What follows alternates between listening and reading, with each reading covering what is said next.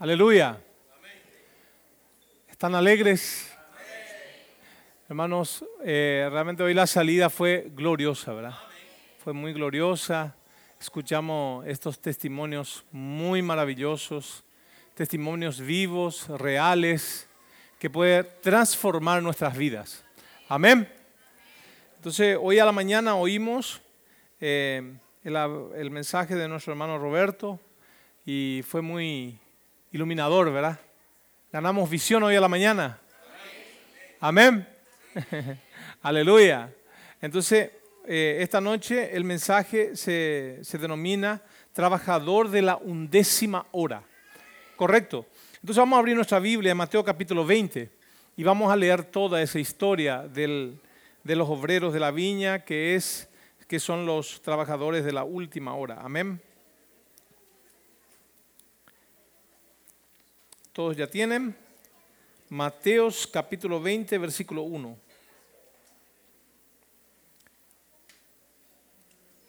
¿Qué dice, hermanos? Porque el reino de los cielos es semejante a un hombre, padre de familia, que salió por la mañana a contratar obreros para su viña. Y habiendo convenido con los obreros en un denario al día, los envió a su viña. Saliendo cerca de la hora tercera del día, vio a otros que estaban en la plaza desocupados y les dijo, id también vosotros a mi viña y os daré lo que sea justo. Y ellos fueron. Salió otra vez cerca de las horas sexta y novena e hizo lo mismo. Y saliendo cerca de la hora undécima, halló a otros que estaban desocupados y les dijo, ¿por qué estáis aquí todo el día desocupados? Le dijeron, porque nadie nos ha contratado. Él les dijo, y también vosotros a la viña, y recibiréis lo que sea justo. Cuando llegó la noche, el señor de la viña dijo a su mayordomo, ¿me pueden seguir? Llama a los obreros y págales el Jordán, comenzando desde los postreros hasta los primeros. Y al venir los que habían ido cerca de la hora undécima, recibieron cada uno un denario. Al venir también los primeros pensaron que habían de recibir más, pero también ellos recibieron cada uno un denario y al recibirlo murmuraban contra el padre de familia, diciendo, estos postreros han trabajado una sola hora y los has hecho iguales a nosotros, que hemos soportado la carga y el calor del día. Él respondiendo dijo a uno de ellos, amigo, no te hago agravio, ¿no conviniste conmigo en un denario?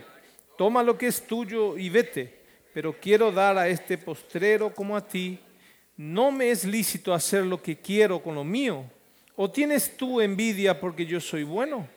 Así los primeros serán postreros y los postreros primeros, porque muchos son llamados, mas poco escogidos. Amén. Bueno, aquí está la historia completa de los trabajadores de la última hora. Amén. Señor Jesús. Y el hermano Roberto hoy ya nos explicó un poco sobre esta parábola, ¿verdad? Al comienzo de su mensaje. Eh, eso, esas 12 horas que el Señor realmente eh, eh, se refiere, ¿verdad? Que llama a las 6 de la mañana, llama a un grupo, a las 9 otro, al mediodía otro, a las 3 de la tarde otro y después a las 5 de la tarde. Se refiere a este tiempo, desde el tiempo que Jesús vino acá en la tierra, murió, resucitó por nosotros, hasta el final de, los tiempos, ¿verdad? Que sería nuestro tiempo. ¿Por qué nosotros decimos que es nuestro tiempo? ¿Por qué? Porque eh, el Señor nos dice allá en Génesis de que eh, Él hizo en seis días toda la creación y en el séptimo día Él descansó. Entonces nosotros creemos que nosotros estamos en, el final de los años 6000, entonces nosotros vamos a entrar en el año 7000, que sería el, séptimo año, vamos a decir así, eh, sería el reino milenial. Entonces, por ese motivo nosotros creemos y también todas las señales, ustedes saben, ¿verdad? La higuera que es Israel, que eh, eh, floreció, ¿verdad? En el tiempo de Jesús, Jesús maldijo la higuera, no, producía fruto. No recibieron al Señor, pero vemos que desde el año 1948 Israel comenzó a ser una nación y poco a poco se tornó una potencia mundial. Entonces, ya de más de 70 años, ya que ellos son una nación muy fuerte, ¿verdad? O sea, ahora, ¿verdad? Ahora están muy fuertes. Entonces nosotros creemos que la venida del Señor está muy cerca. Amén. Y creemos también que ustedes, ¿verdad? Amén. Necesitamos creer eso. Porque aquel que no cree, dice el Señor, su Señor vendrá en la hora que Él no espera. Entonces necesitamos no solamente amar al Señor, sino amar su venida. Eh, desesperarnos por su venida. Y esos obreros de la última hora tienen una característica. ¿Cómo ellos son? Acá yo estaba eh, colocando algunas cosas. Ellos son sencillos, obedientes, ellos aman la palabra profética. Pero amor a la palabra profética, quiero dejar claro también, no es que usted, claro, eso es una parte. Amar la palabra profética no es que yo escucho todo, anoto todo, memorizo todo y yo me considero una persona que ama la palabra profética. No, amor reverente a la palabra es hacer eso, hacer que entre eso en mi corazón y practicar. Amén.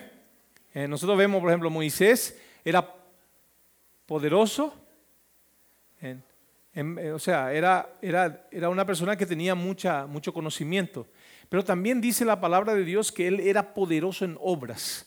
Y en Lucas capítulo 22 nosotros vemos de que el Señor era poderoso en obras y en palabra. Amén.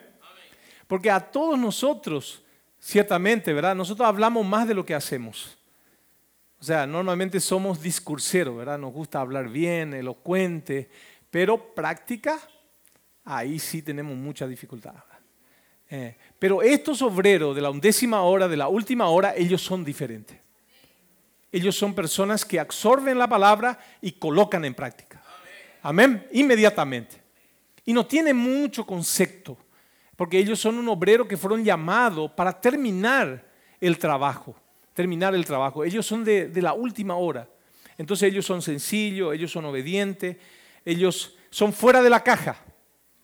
Eh, no se encajan en un perfil tradicional, eh, religioso.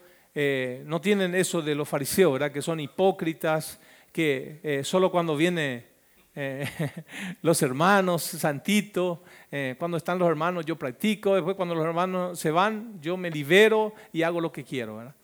Entonces son personas auténticas, son personas realmente separadas, son personas santas, son personas que toman en serio el, llamado del Señor en su vida y practican la palabra.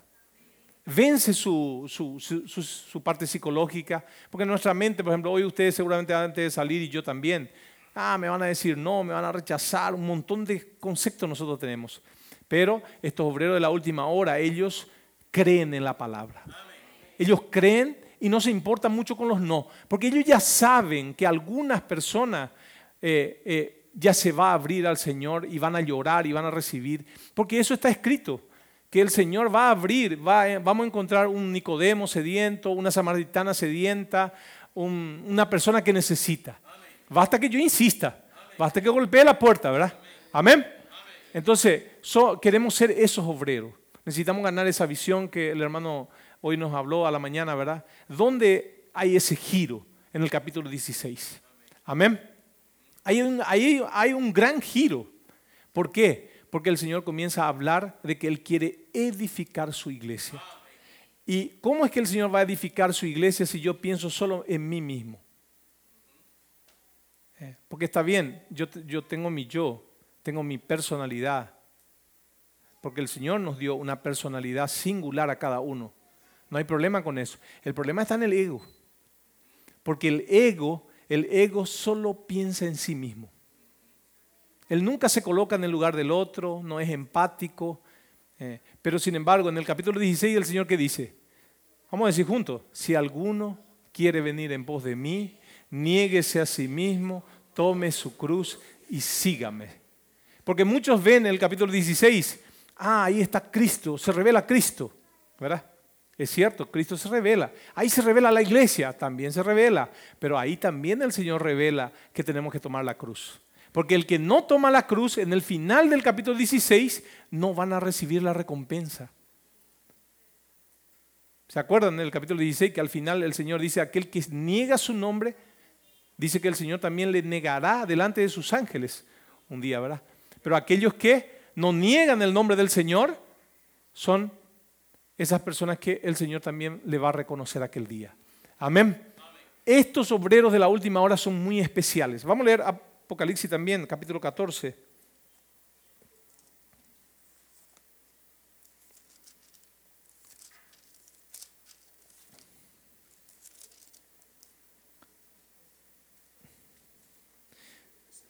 Sí, versículo 4. Amén. Apocalipsis capítulo 14, versículo 4. Estos son los que no se contaminaron con mujeres, pues son vírgenes. Estos son los que siguen al Cordero por donde quiera que va. Estos fueron redimidos de entre los hombres como primicias para Dios y para el Cordero. Aleluya. Eh, si el Cordero dice, vamos a la izquierda, no hay problema, vamos a la izquierda. Si el Cordero dice, vamos a la derecha, vamos a la derecha. Si el Cordero dice, vamos al norte, vamos al norte. Y vamos al sur, vamos al sur, no hay problema. Esas personas son sencillas, simples y ellos quieren seguir al Cordero. Por donde quiera que Él va. Ellos son empujados. El, viento, por ejemplo, dice Juan capítulo, capítulo 3, ¿verdad? De que aquel que ha nacido del Espíritu dice de que es como el viento. No sabe de dónde viene ni a dónde va. ¿Quién le empuja al viento? Es Dios. ¿No es así? Un día sopla al sur otro día, no sé si acá al norte, pero estoy diciendo que un ejemplo, el sur. Entonces un día sopla al sur, otro día, entonces porque Dios le empuja a donde Él quiere. Entonces, así debemos de ser sencillos, ¿verdad? Amén. Pero nosotros a veces tenemos mucho conocimiento, tenemos una cabeza enorme, ¿verdad? Pero a veces eso nos hace pesado, ¿verdad? Y para nosotros es difícil hacer la curva. Nos caemos cuando hay curvas, ¿verdad? Y el espíritu a veces muda. Eh, y no es a veces como nosotros pensamos. Amén. Eh, nosotros pensamos muchas cosas, ¿verdad? Eh, mismo, a veces decimos, ¿verdad? Esa persona que está en mi frente, ¿verdad? Todos decimos eso. No, ese no se va a abrir. y el que más se abre después, uno se sorprende, ¿verdad? Entonces, porque el Espíritu conoce los corazones, contritos, compungidos, corazones que realmente van a recibir a Él. Amén. Entonces necesitamos ser como estos que siguen al Cordero donde quiera que Él va. Somos, ser sencillos y obedientes. Amén. Entonces, ser reverente a la palabra de Dios, entonces, no es solamente constituirnos de la palabra, sino inmediatamente practicar. Y esos son los obreros de la última hora. Ellos son fuera de la caja, no son tradicionales, no son religiosos, no son cuadrados, están dispuestos a dar un giro. No son egoístas, están dispuestos a pagar un precio están dispuestos a pagar un precio. Eh, muchas veces, eh, nosotros que somos, a veces cuidamos iglesias, muchas veces nosotros tenemos que dar de nuestro dinero para ir a buscar a los hermanos, traer a los hermanos, eh, pagar tu tiempo a la noche, tantas cosas uno hace para poder realmente, a veces, hasta que un hermano crezca, ayudarle, ¿verdad? Entonces, necesitamos ser esas personas que pagan un precio. y los colportores dinámicos, por ejemplo, yo me fui a San Pablo en el PAC, que sería el, el le dicen en portugués, el puesto avanzado de SEAPE. Y yo salí con ellos, hermano, y una vez salimos a las 9 de la mañana y volvimos a las 5 de la mañana. Hoy día no están haciendo más eso, pero hoy día solamente trabajan hasta las 10 de la noche. ¿Por qué? Porque ellos querían enseñarnos a nosotros que tenemos que ser perseverantes. Y teníamos una meta, era 50 kits, 50 kits por día. Yo no alcancé. Lo máximo que alcancé fue 38, 36, 26, 28, 32. Entonces, pero yo vi la perseverancia de esos jóvenes. Nunca desisten. Es impresionante. Ahí yo dije, ellos son los trabajadores de la última hora. Realmente ellos son. Ellos son sencillos, son obedientes, son educados. Ellos abordan las personas sin parar. Abordan, abordan 400, 500 personas por día. Eso es mucho. Y las piernas, en un momento dado, parece que mis piernas no sentían más. Yo no sentía más a veces mi cuerpo, pero ellos me decían, no le hagas caso a tu cuerpo, vamos, vamos. Y eh, realmente yo valoré mucho el trabajo que ellos hacen. Entonces ellos contactan muchas personas, traen muchas personas para la red de cuidado, ellos ganan familia. Muchas de las personas que ellos contactan ya llevan al CEAPE. Es impresionante. Muchas de las personas que ellos contactan ya va a la iglesia a reunirse. Entonces, realmente nosotros necesitamos salir un poco de nuestra comodidad. Y a veces solo es difícil, hermano. Júntese con otro.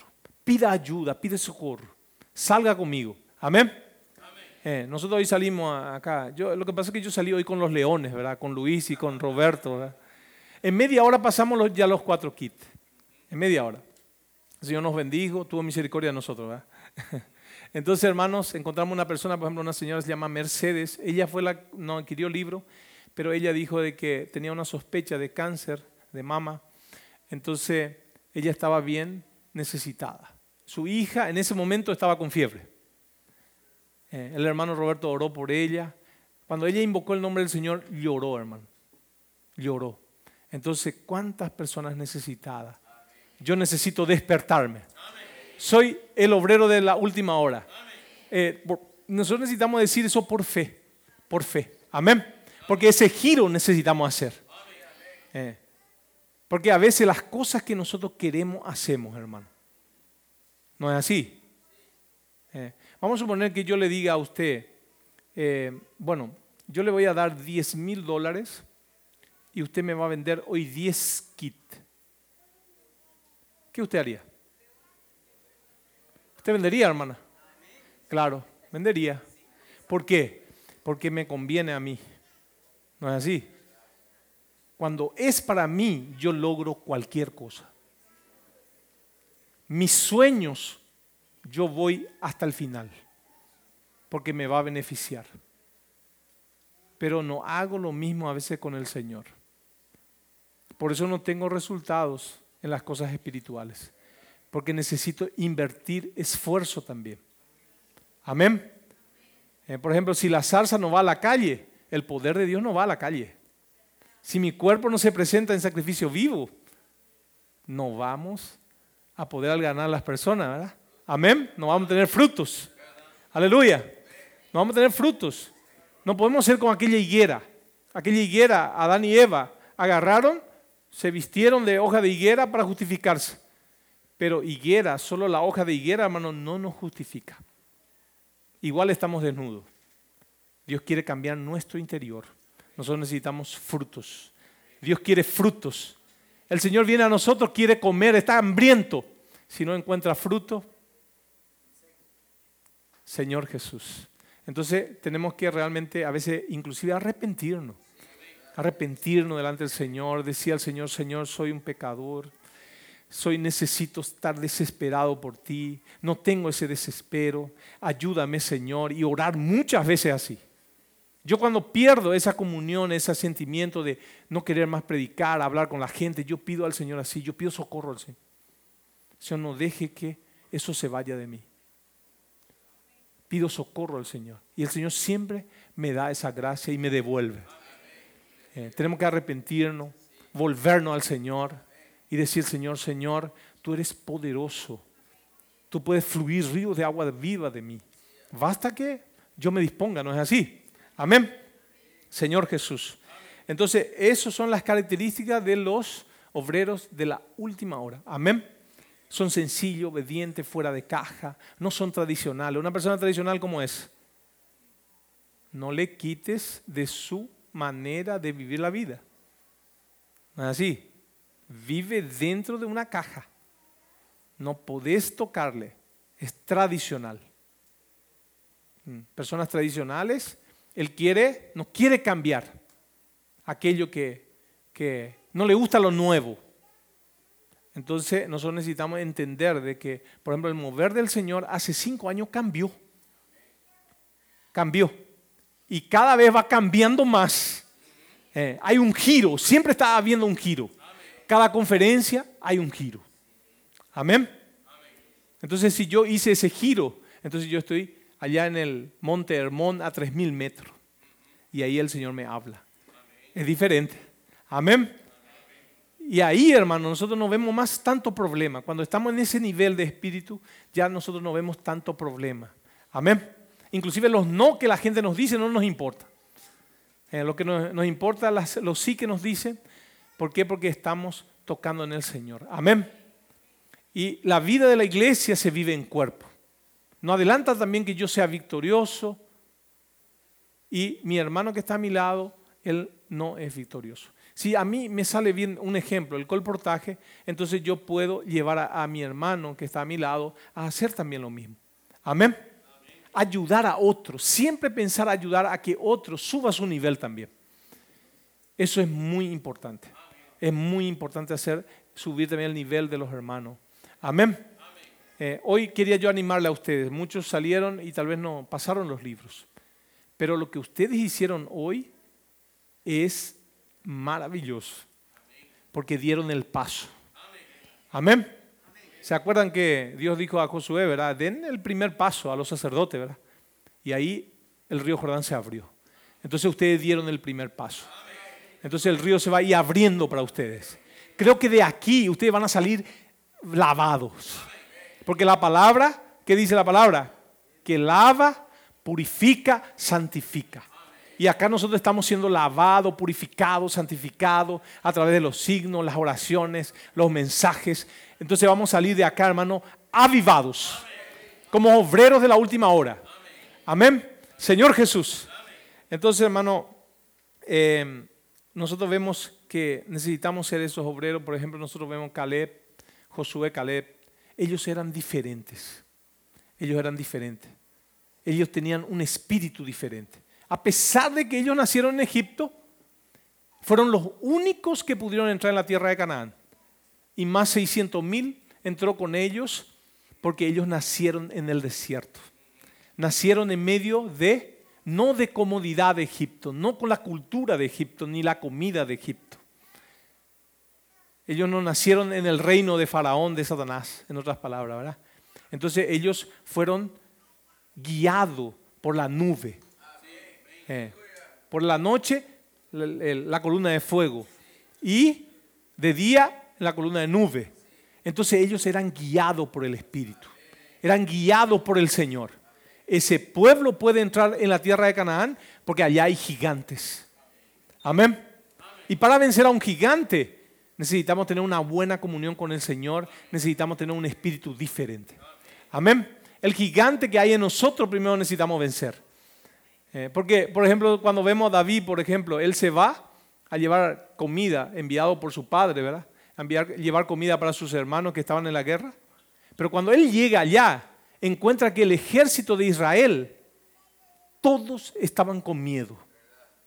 Todos con mucho miedo. Porque dice que Golías salía todos los días a desafiar a la mañana y a la tarde al ejército de Israel. Cuando él oyó eso, se volvió loco. Se volvió loco. Dice, a ese incircunciso yo le voy a cortar la cabeza. Le voy a matar. Le voy a matar. Mire, hermano, la comunión que él tenía con el Señor, la fe que él tenía en el Señor, en la palabra que Dios había hablado, era muy grande y era apenas un jovencito. ¿Por qué? Porque su comunión con el Señor era muy pura, muy real. Él cuidaba las ovejas y cuidaba las ovejas de verdad. Hacía las cosas en serio. Cuidaba. Venían los osos, mataba a los osos. Venían los leones, mataba. Él sabía defender las ovejas y sabía, defender hasta su propio país, su pueblo. ¿Y qué él hizo? Mató a Goliat.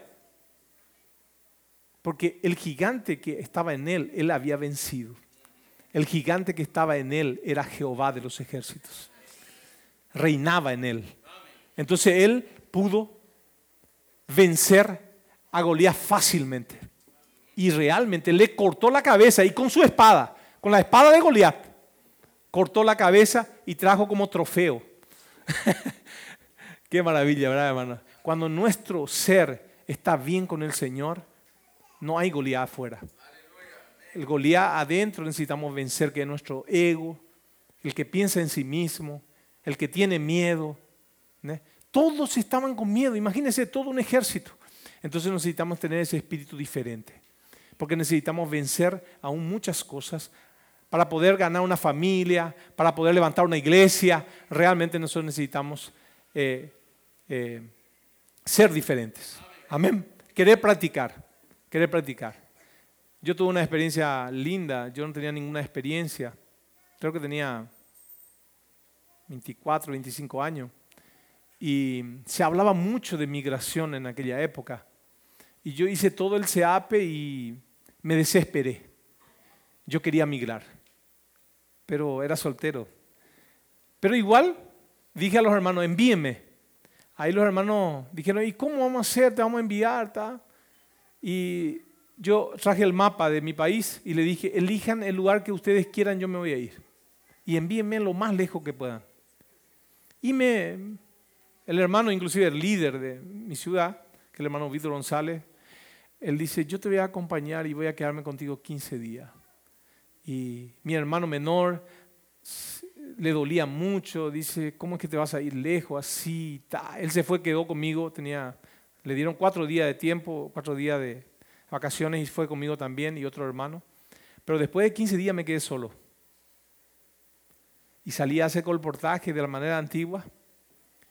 Y a veces llegaba un joven, que quedaba conmigo 15 días y el lugar es muy caliente. Llega a 55 grados del calor. Entonces eh, nadie aguantaba. Entonces aguantaban y ya venían de nuevo. Algunos inclusive lloraban, hermano Rubén, cómprame el pasaje, ya quiero volver. Y así. Pero hermano, seis meses después ya reunía conmigo 30 personas. Eso fue para mí una experiencia muy fuerte. Y bueno, me quedé en ese lugar dos años y algo y dejé 50 hermanos reuniendo y hasta hoy está la iglesia allá. Entonces, pero para eso usted tiene que desafiarse a sí mismo. Amén. Eh, entonces, tenemos que tener ese tipo de experiencia a veces. Ahora el hermano Israel nos desafió, ¿verdad? Levantar la iglesia aquí en playas. Es totalmente posible, hermano. Totalmente posible. Usted puede venir acá cada 15 días, cada 8 días, hoy por internet, por un teléfono, se puede cuidar totalmente. Basta que usted tenga esa disposición. Amén. Es totalmente posible. Y esos son los obreros de la última hora, que van a traer al Señor de vuelta, que están preocupados por los demás. Amén conciliar, aquí yo sé que hay muchos jóvenes que están estudiando, conciliar el estudio. En la facultad podemos hacer la diferencia, en todo lugar podemos hacer la diferencia. Amén. Señor Jesús. Entonces ahora ya, hablé 28 minutos, entonces ahora pasa, está aconteciendo conmigo con lo que dijo Roberto, ¿verdad? Que, bueno, entonces hermanos, eh, hablé también de David, ¿verdad? Vamos a leer el Salmo 132, hablando un poco, poquito más de David porque ahí habla algunas cosas muy importantes.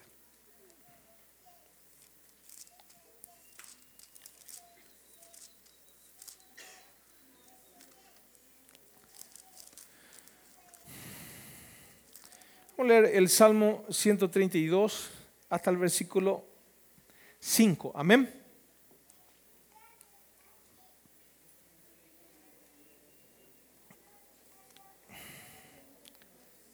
Salmo 132.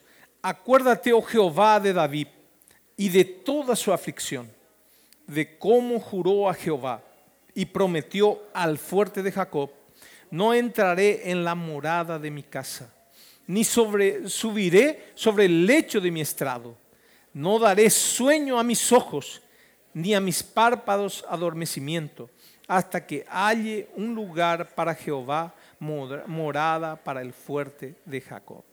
Amén. Ese espíritu de David necesitamos tener, hermano. Ese espíritu de David está en nosotros. El espíritu de David está en todos nosotros hoy, colocado dentro de nosotros. Amén. Entonces él dice, no entraré en, en la tienda de mi casa. La preocupación que le tomó, la carga que le tomó, él no quería más entrar en su casa, porque quería una habitación para Dios. Era un desespero que David tenía.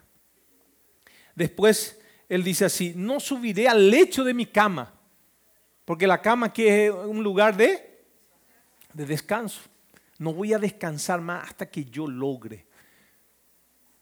Después dice, no daré sueño a mis ojos. Entonces, un gran desespero, hermano. Entonces, ese desespero necesitamos todos tener para ser esos obreros de la última hora, para hacer la diferencia en este tiempo tenebroso. Amén. Señor Jesús. Entonces ese descanso para el Señor son las personas. Ese descanso. ¿Cuándo es que el Señor descansa? Cuando gana a alguien donde Él va a habitar. Amén. Claro que ese, lugar de descanso es la iglesia, ¿verdad? Todos nosotros somos ese lugar hoy para el Señor, la casa del Señor. Pero esa casa Él quiere edificar. Amén. Señor Jesús. Entonces, eh, vamos a leer también Ageo, capítulo 1, versículo 8. Ahí habla eh, la palabra de Dios.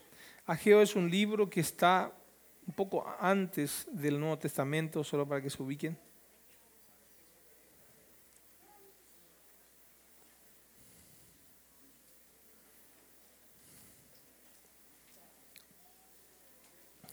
Amén.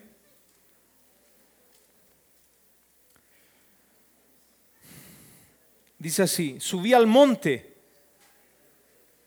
1.8. Subid al monte y traed madera y reedificad la casa y pondré en ella mi voluntad y seré glorificado, ha dicho Jehová. Amén. Señor Jesús. Solamente voy a leer algunos versículos más así. Versículo 2 dice así, Así ha hablado Jehová de los ejércitos, diciendo, este pueblo dice, no ha llegado aún el tiempo, el tiempo de que la casa de Jehová sea reedificada. Entonces vino palabra de Jehová por medio del profeta Ageo diciendo, es para vosotros tiempo, para vosotros, de habitar en vuestras casas artesonadas, y esta casa está desierta. Pues así ha dicho Jehová de los ejércitos, meditad bien sobre vuestros caminos Sembráis mucho y recogéis poco. Coméis y no saciáis. Bebéis y no quedáis satisfecho. Os vestís y no os calentáis. El que trabaja jornal recibe su jornal en saco roto. Así ha dicho Jehová de los ejércitos, meditad sobre vuestros caminos. Subí al monte y trae madera y reedificad la casa. Y pondré en ella mi voluntad y sea glorificada y seré glorificado, ha dicho Jehová de los ejércitos. Amén. Entonces acá eh, el Señor estaba queriendo animar a través del profeta Ageo al gobernador Zorobabel y a Josué, sumo sacerdote, y al pueblo de Israel, para que ya reedifiquen la casa.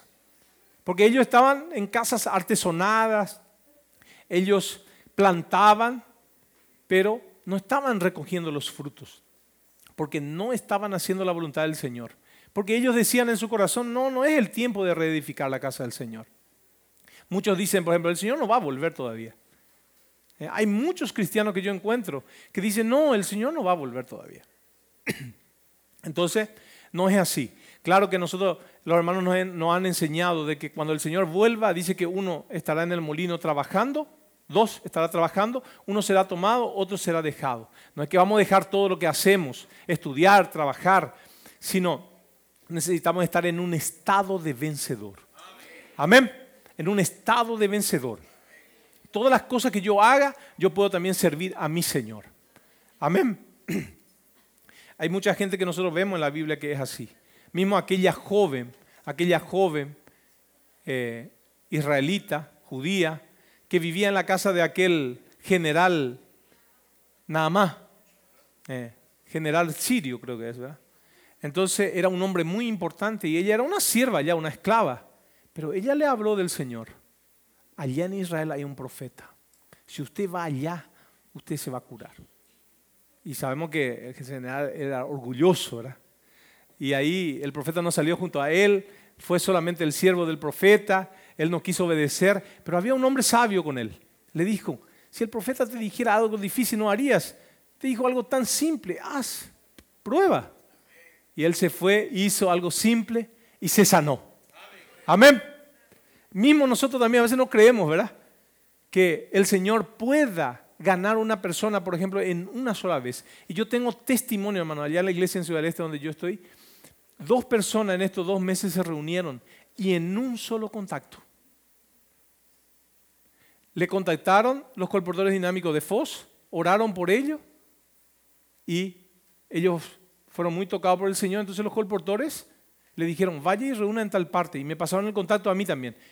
Y los dos me llamaron, porque ellos pasaron mi contacto a esos dos hombres. Y ellos, antes que yo les llame, ellos me llamaron y vinieron al local y están firmes reuniendo con nosotros. En un solo contacto. Imagínense qué es lo que el Señor está haciendo. En el pasado, hermano, para una persona, en un año era difícil. Una persona. Y ahora a veces en una sola oración que salen los hermanos a hacer, están ganando personas. Amén. Señor Jesús. Entonces vamos a confiar en el Señor completamente. Él puede hacer mucho más de lo que pedimos y pensamos. Y no vamos a dudar de que este es el tiempo para reedificar la casa del Señor. El Señor necesita madera. ¿Madera qué es? Son personas. Necesitamos ir al monte. ¿Qué es subir al monte? Es un esfuerzo subir al monte, al monte. Por ejemplo, en el pasado, eh, el corte de madera, creo que también seguramente acá en Ecuador fue así, ¿verdad? Eh, no era tan fácil. La gente cortaba con hacha, cortaba. Imagínense, después transportar esa madera, cortar esa madera sin herramientas que se tiene hoy, era muy difícil, ¿verdad? Entonces, hay un trabajo que nosotros necesitamos hacer. Necesitamos salir a las calles, realmente abrir nuestra boca y decir a las personas, puedo orar por usted. Y eso es para todo. Yo puedo orar por mi patrón, por mi compañero de trabajo, yo puedo orar por mi profesor, por mi profesora. Eso es accesible para todos nosotros. Amén. ¿No es así? Es totalmente accesible para todos. Nadie puede decir yo no puedo practicar eso. Aleluya. Señor Jesús. Entonces, hermanos, está abierto esas oportunidades para todos nosotros. Después, eh, déjenme ver aquí un poquito. Eh, entonces, una de las herramientas más poderosas es el puedo orar por usted. Amén. Señor Jesús. Entonces yo quería contar una historia, ahora voy a hablar un poco del CEAPE, ¿verdad? Esa herramienta maravillosa que también tenemos. Eh, yo pertenecía a un grupo católico carismático y dentro del catolicismo nosotros conocimos al Señor. Conocimos un grupo muy grande. Éramos 1500 jóvenes, liderado por, por un hermano que ya mencionó su nombre, el hermano Víctor González, y yo era su ayudante. Entonces, dentro del catolicismo, los padres comenzaron a tener mucho celo de nosotros porque en, nuestra reunión iba más gente que en la misa de ellos. Entonces nos echaron. Un día de la nada nos cerraron la puerta. Chao. Nos excomulgaron, pusieron enfrente de la iglesia nuestros nombres, que nosotros éramos maldecidos por la iglesia. Y eh, bueno, entonces salimos, no había otra. Mm, salimos y una hermana coincidentemente en la Biblia hay una hermana Lidia, nos acogió. Ella tenía un, tinglado, un galpón muy grande, no sé si se dice así acá en Ecuador, un galpón, un lugar grande. Entonces ahí comenzamos a reunir, pero no teníamos mucho conocimiento. Conocíamos la Biblia, pero muy, muy, muy superficialmente.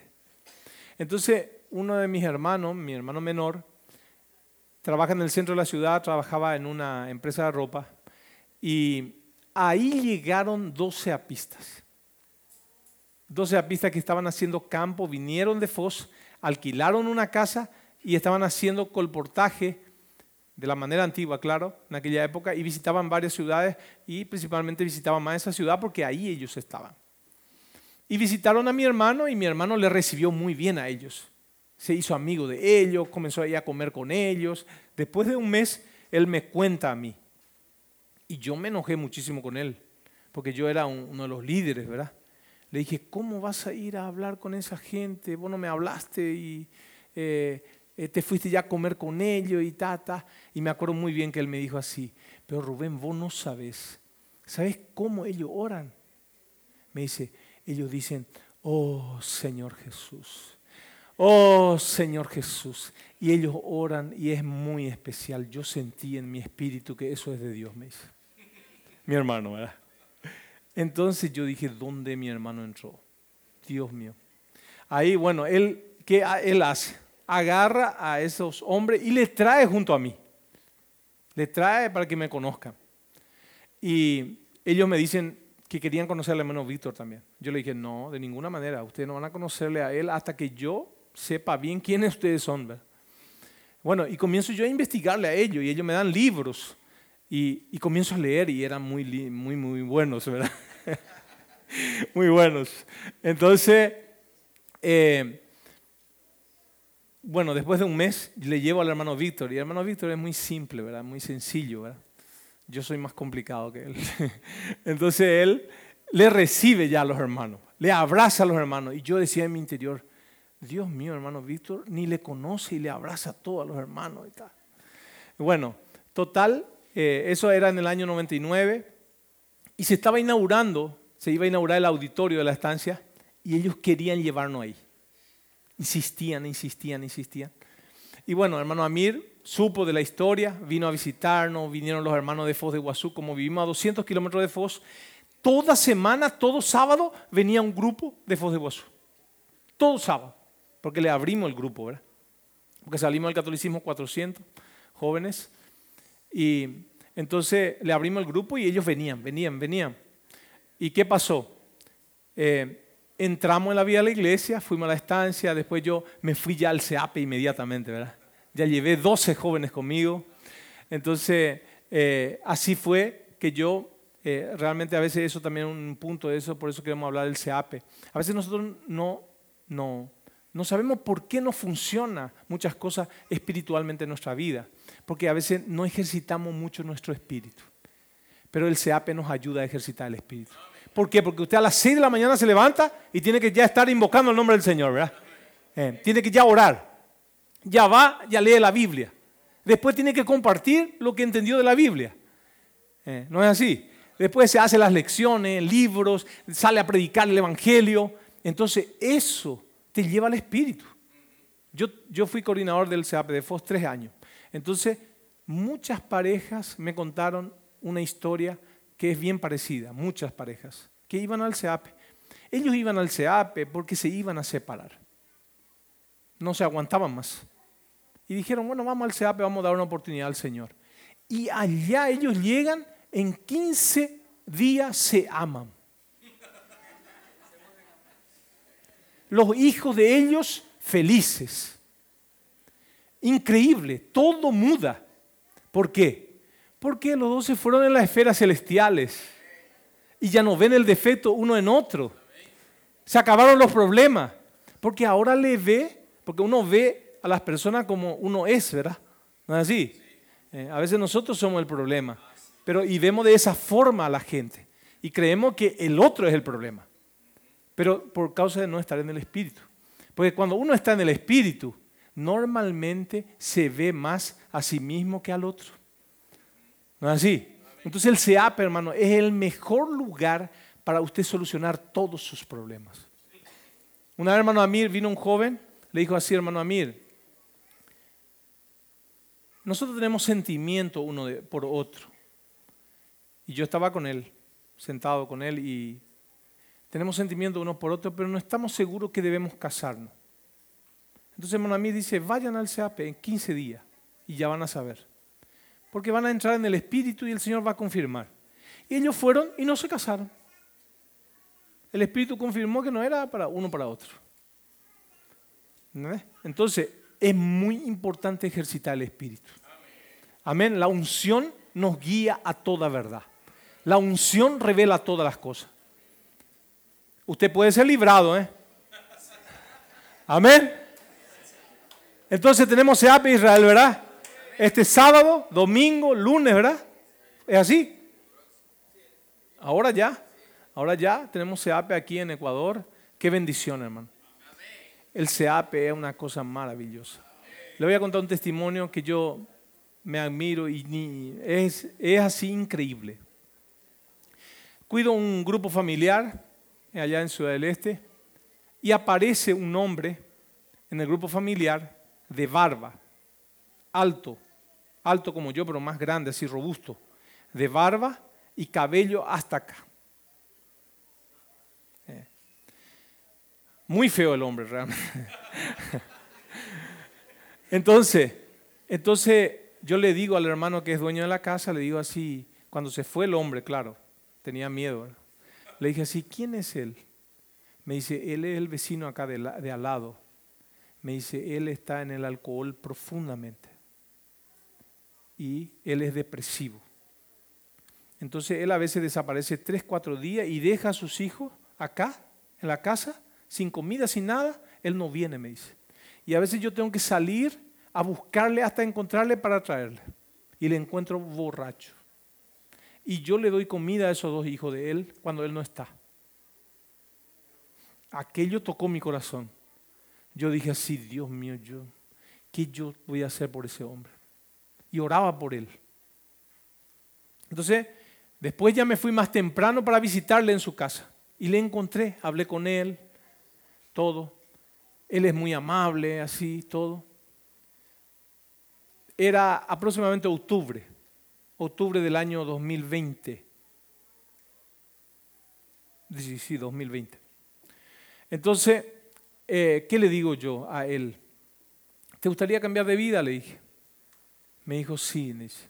Tengo un proyecto de cambiar la vida en el año 2021, me dice. Tengo que cambiar porque si no me voy a morir. Entonces yo le digo, el 10 de enero yo voy a venir a buscarte y te voy a llevar en un lugar. El 10 de enero. Y tenés que reunirte acá con nosotros todos los jueves, que era la reunión, ¿verdad? Tenés que venir todos los jueves. Al final él no vino todos los jueves. Pero a las 6 de la mañana yo me fui en su casa el 10 de enero. Él estaba en la calle, la casa todo cerrado, ya el portón cerrado, con su maleta y sus dos hijos. Le subí, le llevé en el SEAPE. Cuando llegué en el CEAPE, los coordinadores me apartaron y me dijeron, ¿quién es ese? ¿Quién es ese? Estaban asustados con él, ¿verdad? Bueno, entonces yo le digo, ¿verdad? La historia, todo, cuento a los hermanos y me voy. Pasa 15 días, dije, bueno, ya voy a verle, ¿qué pasó de él? ¿Qué pasó de él? Entonces, eh, yo entro en el CEAPE y comienzo a buscarle, porque no le encuentro a los coordinadores en el momento. Y comienzo a buscarle. Y cuando estaba cruzando con un hombre así, me miraba el hombre así. Y me reía, se reía para mí. Y yo le decía, hola, ¿qué tal? Y pasaba. Me fui, busqué, Después me quedé así parado y viene otra vez ese hombre junto a mí. Me dice, hermano Rubén, usted no me conoce, me dice. Le dije, ahí me di cuenta Vos sos Hugo, le dije, porque cortó el cabello y quitó la barba. Y yo no le reconocía más. Y hermano, ustedes no saben la transformación que ese hombre tuvo. Se transformó, se consagró. Hoy es una persona elegante. Y sus dos hijos hacen colportaje y venden los dos 50 aquí por día. Uno tiene 11 años ahora y el otro tiene casi cumpliendo 13 eh, años y, se transformaron. Tocan guitarra, tocan himno. En todo este tiempo ellos aprendieron todas esas cosas. Y el papá transformado.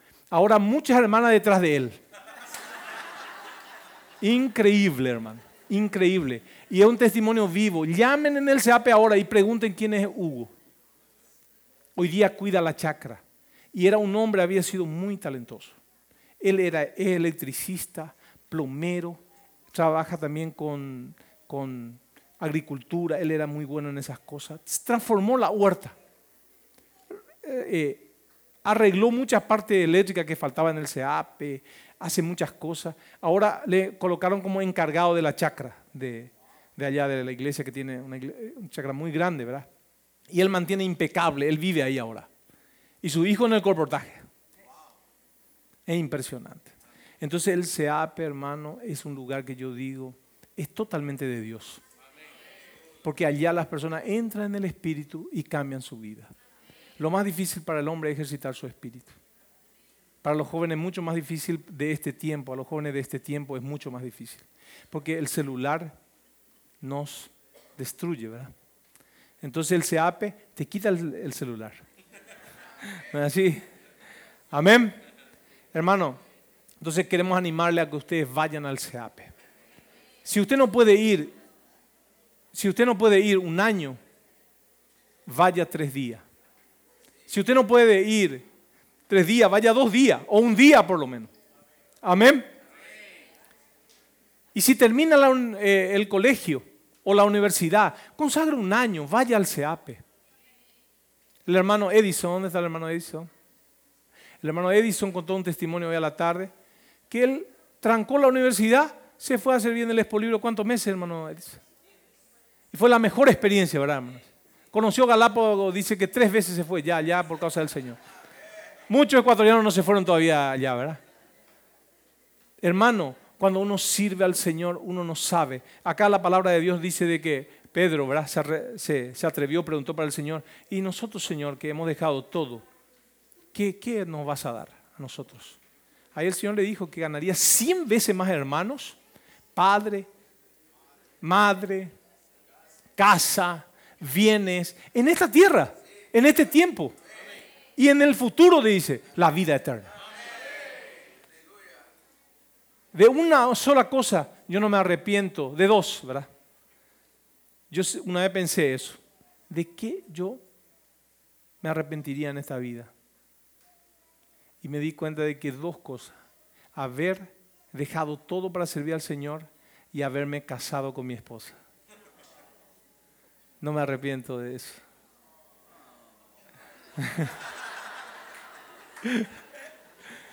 Amén, hermanos, eso es verdad.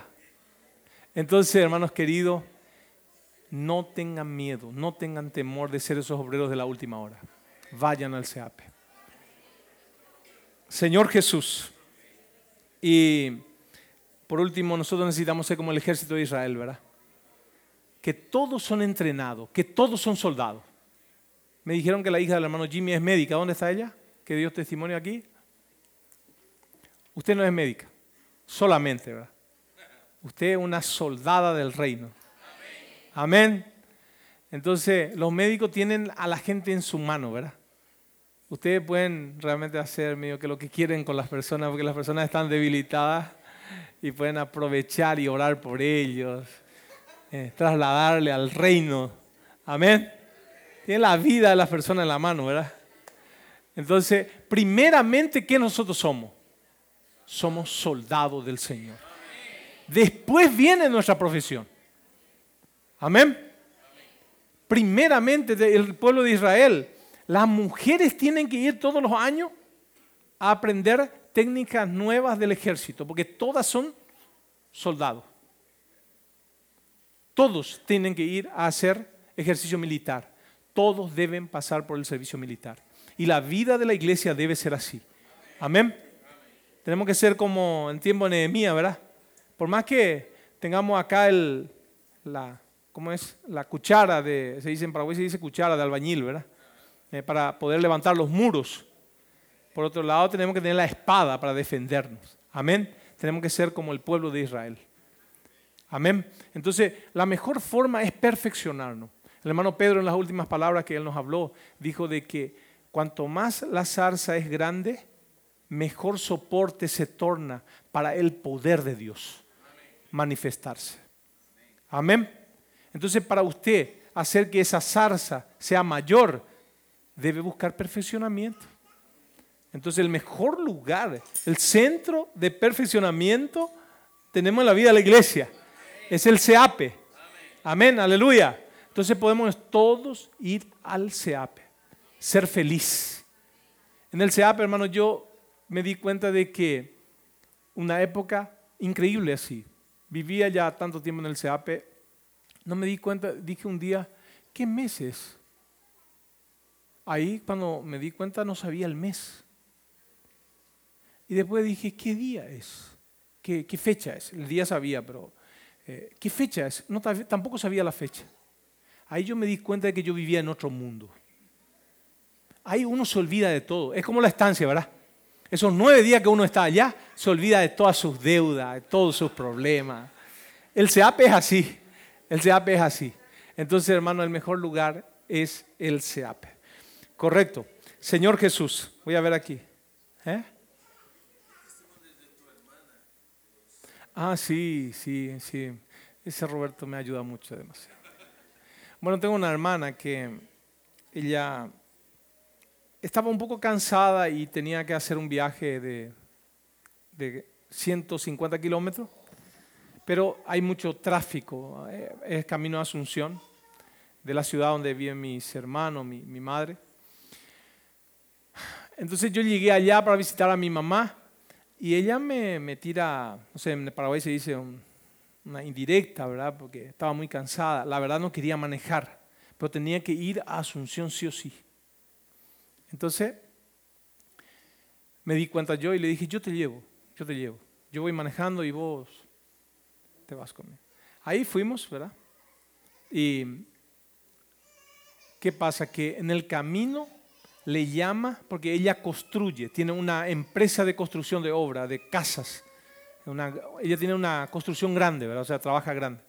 Entonces le llama uno de, los, de las autoridades del gobierno y le dice así de que, eh, señora Mirna, nosotros vamos a estar de aquí a 15 días en su obra. En 15 días iban a estar en su obra. Pero cuando ella corta el teléfono dice, yo recién iba a terminar mi obra de aquí a un mes y medio. Y ahora me dijo, Rubén, voy a parar de hablar contigo porque necesito contratar obrero.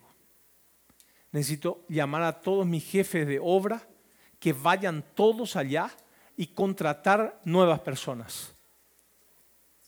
Porque en 15 días tengo que terminar la obra. Y ahí ordenó a todos los capataz, se dice capataz, ¿verdad? A los jefes de obra, le dijo, ustedes van a trabajar de día y de noche de día y de noche, porque la obra tiene que acabarse en 15 días. Y yo oraba en mi casa y después le pregunté, ¿verdad? En el día de 15 días después si terminó la obra. Terminó la obra. En 15 días terminó la obra. Entonces, el Señor quiere terminar la obra y solo tenemos 15 días. Amén. Entonces, hermano, tenemos que desesperarnos. Los obreros de la última hora trabajan, se empeñan, ellos creen en la palabra profética, van y ejecutan. Entonces el Señor, queridos hermanos, necesita de usted, necesita de mí. No se achique. Usted es un hijo de Dios. Todos tenemos el mismo nivel. Todos tenemos el mismo Padre, el mismo Señor, el mismo Espíritu, la misma esperanza, la misma fe. Amén. Entonces el Señor puede hacer grandes cosas a través de nuestras vidas. Basta que nosotros nos dispongamos